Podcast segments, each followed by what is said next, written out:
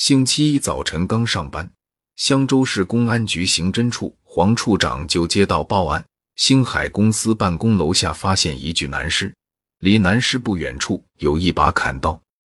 黄处长立马带着助手前往案发现场，经勘查，死者是从空中坠地而死，也就是说，死者是从星海公司办公楼上坠地而死的。又经确认。死者名叫刘一武，大家都叫他大刘，为人本分，至今独居未婚，住在星海公司对面的一座公寓楼里。是自杀还是他杀？黄处长脑子里急速的思索着：自杀，为什么不从自己住的公寓楼上跳下去，而要从星海公司办公楼上跳下去呢？他杀。又没有他杀的迹象，还有死者旁边为什么会有一把砍刀呢？死者身上并无刀砍的痕迹呀。现场勘查以后，黄处长带着助手打开了大刘的住房，想先从他的居室内发现一些线索。屋内一切东西摆放整齐，没有被人翻动或偷盗的痕迹。临窗的书桌上放着一架照相机。桌上有一叠照片，照片全是同一个女孩子的。女孩临窗而坐，或双手托腮，或凝神沉思，或伏案书写。黄处长脑子里灵光一闪，大刘的死可能和这个女孩子有关。黄处长很快就查清了女孩子的身份，她叫小丫，漂亮文静，是个非常讨人喜爱的姑娘，在星海公司经理办公室做秘书。于是，黄处长就直接跟小丫进行了正面接触。他拿出大刘的照片，问小丫：“你认识这个人吗？”小丫看了一眼照片，说：“认识这人，他叫大刘。昨天他从外地出差回来，听说他死了。”这时，黄处长从包里拿出一大叠小丫的照片，摊在他面前。小丫看到这些照片后，脸上显得有点惊异，说：“我从来没给他送过照片，也没让他拍过。”黄处长接着问：“你们之间很熟吗？他向你说过什么吗？”小丫说：“我们并不很熟，仅仅认识而已。不过有一次他在路上遇到我，跟我说过一次话。他说我很漂亮，还说要我做他的女朋友。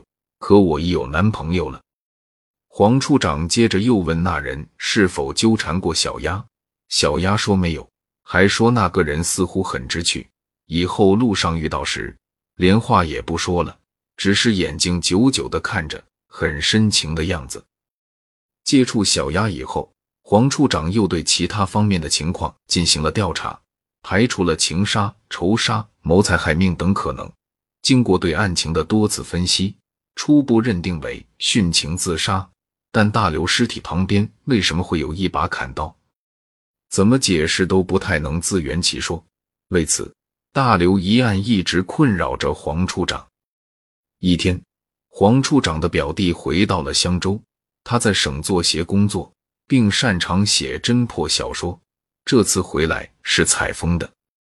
黄处长在跟表弟喝酒时说了大刘的事，表弟说要看看大刘的那些照片。黄处长拿了出来，表弟把照片一张一张的摆弄着。过了一会儿，他欣喜若狂的叫了起来：“我知道了！”黄处长忙问：“你发现什么了？”表弟指着照片说：“你看，这些照片都是临窗的，窗口的外面有一棵大树，大树的一根枝干伸向窗口，逐渐的枝叶茂盛，都快要把窗口遮住了。”而大刘的这些照片上面都标有时间，这最后拍的几张，那枝叶都快要把小丫的脸遮住了。黄处长问：“这又能证明什么呢？”表弟胸有成竹地说：“可以肯定，这些照片都是大刘偷拍的。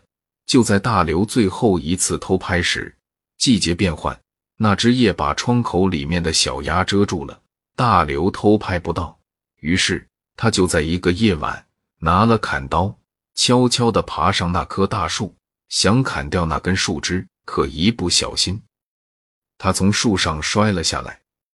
如果我的判断没错的话，那根树枝上肯定有刀砍的痕迹。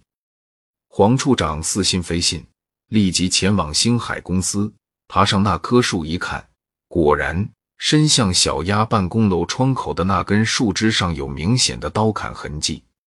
黄处长从树上下来，站在大刘摔死的地方，待了好长一会儿，感慨的自言自语道：“全为一个情字哟。”